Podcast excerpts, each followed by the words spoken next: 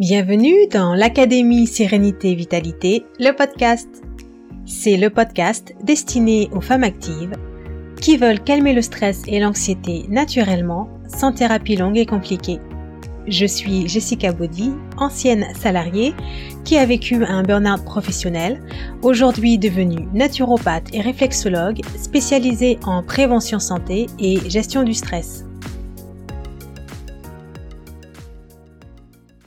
Bonjour, bonjour les femmes sereines, je suis vraiment ravie de vous retrouver pour un nouvel épisode du podcast, épisode numéro 12, J'ai tout pour être heureux. Alors, le thème de cet épisode est inspiré de cette phrase que j'ai souvent entendue de la part des femmes que j'accompagne ou des femmes qui sont intéressées par l'accompagnement en ligne de l'Académie Sérénité Vitalité.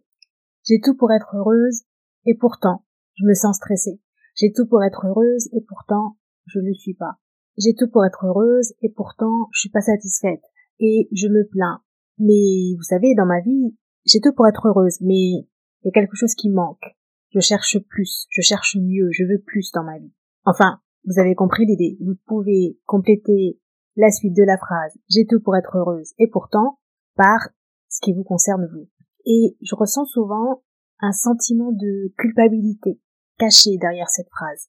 Comme si en fait, avec les circonstances qu'on a, on est obligé de se sentir heureuse, mais comme c'est pas le cas, alors on veut cacher ce qu'on ressent et on culpabilise, voire on a honte d'avouer que, bah, même si on devrait être heureuse, on l'est pas réellement. Est-ce que vous, c'est quelque chose, est-ce que c'est quelque chose que vous avez déjà pensé?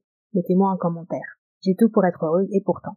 J'ai tout pour être heureuse, mais avec une culpabilité, voire une honte qui se cache derrière, une incompréhension, et cette idée de pas vraiment se reconnaître, de pas vraiment mener la vie qu'on voudrait avoir, qu'on devrait avoir. Et même pour aller plus loin, on se reconnaît pas dans sa propre vie. Est-ce que c'est vous? Est-ce que c'est votre cas? Vous avez en apparence des conditions idéales, que ce soit le travail, que ce soit la maison, que ce soit votre famille, que ce... Mais pourtant, mais pourtant il y a quelque chose qui manque.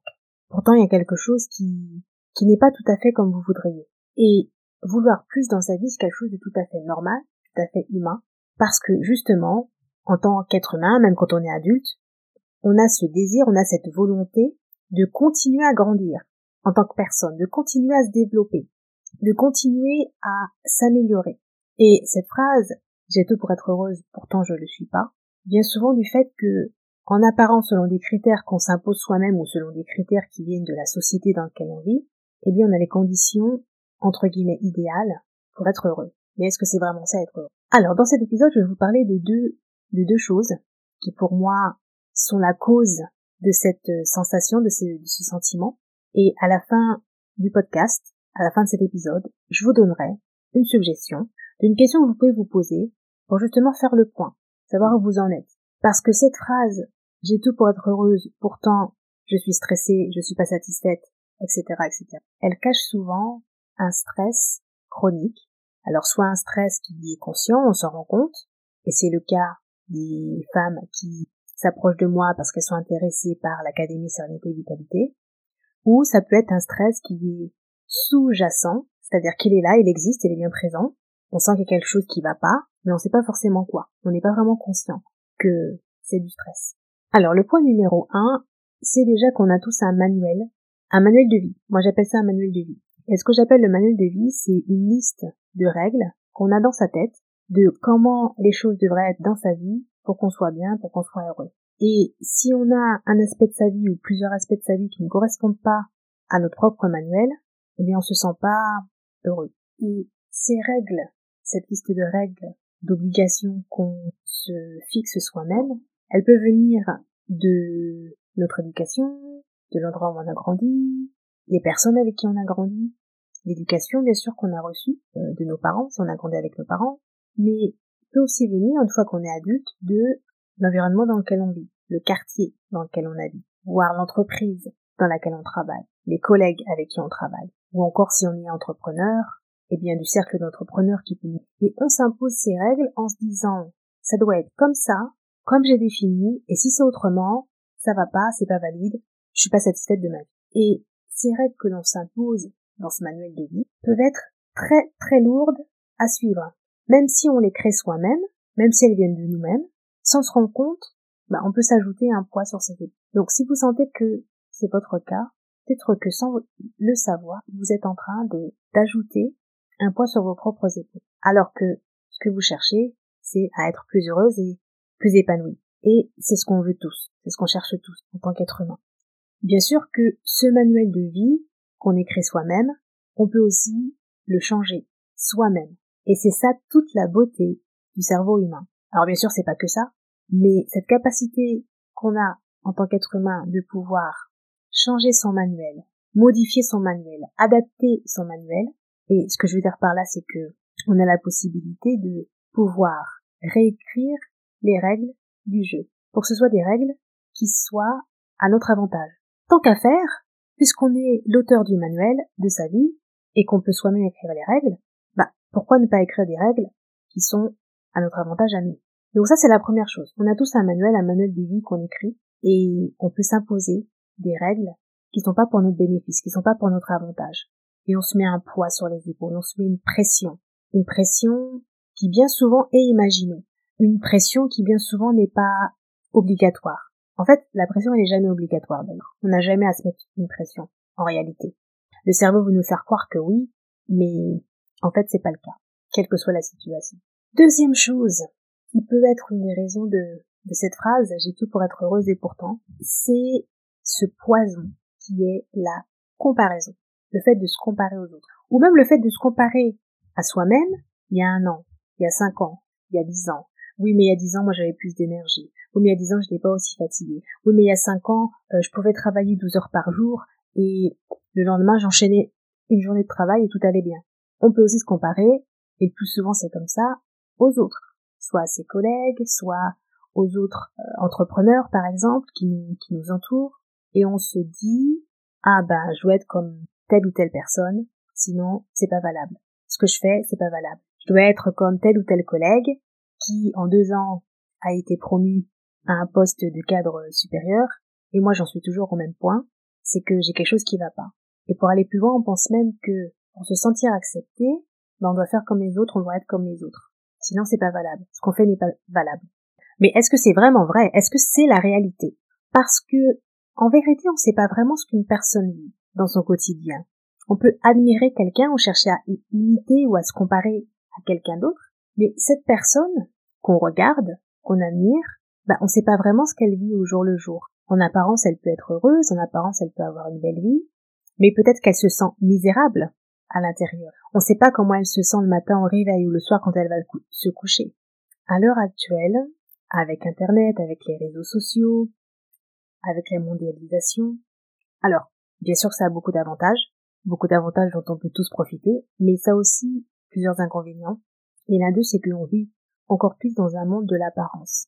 On vit encore plus dans un monde où il faut faire bonne figure, où on se cache derrière une façade, et des fois on perd le sens de la réalité de ce qui est vrai, de ce qui, on perd le sens de ce qui est vraiment une personne à l'intérieur. Et je décris la comparaison comme un poison, parce que quand vous vous comparez, et écoutez bien, parce que s'il y a une chose à retenir de cet épisode, c'est bien ça.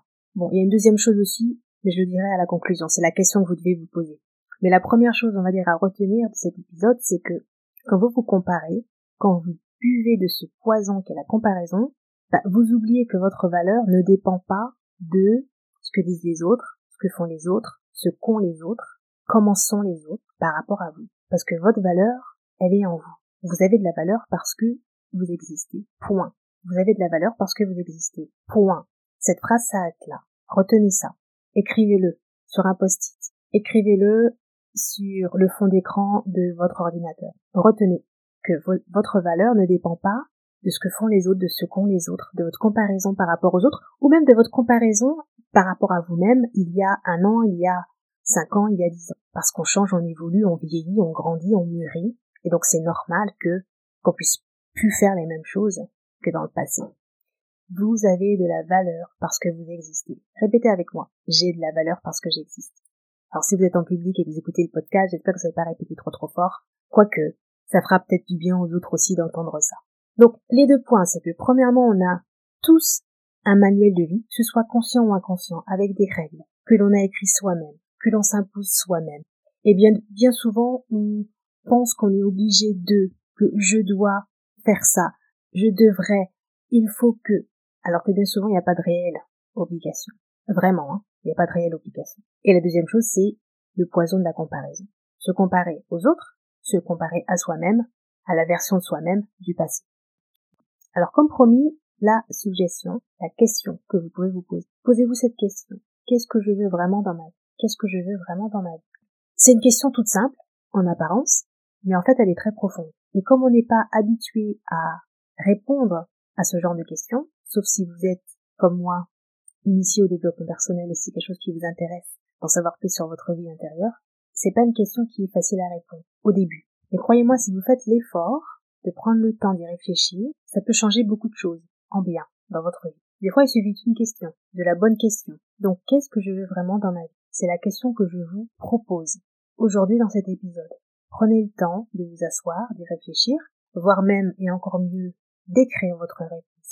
Parce que vous poser cette question et surtout répondre à cette question, ça va vous éviter de vivre votre vie en mode automatique et d'oublier le sens des choses que le pourquoi vous faites certaines choses et le stress chronique qui peut l'accomplir. Et une fois que vous avez répondu à cette question, acceptez votre réponse sans la juger, sans chercher à juger, critiquer ce que vous voulez.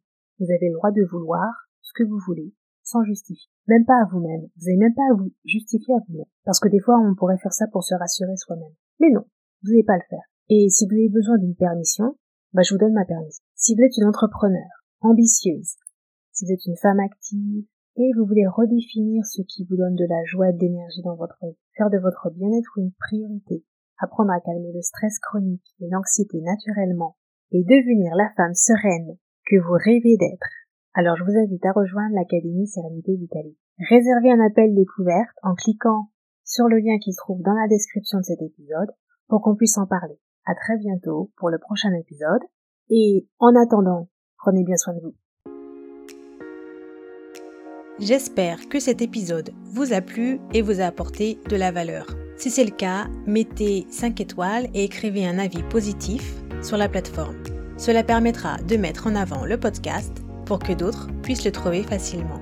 Si vous êtes une femme active et que vous désirez apprendre à calmer le stress et l'anxiété naturellement, alors rejoignez sans tarder l'Académie Sérénité Vitalité. C'est l'accompagnement 100% en ligne qui vous aide à mettre en place une meilleure hygiène de vie pour mieux résister au stress quotidien tout en développant votre confiance en vous. Allez sur le lien de mon site internet qui se trouve dans la description de cet épisode.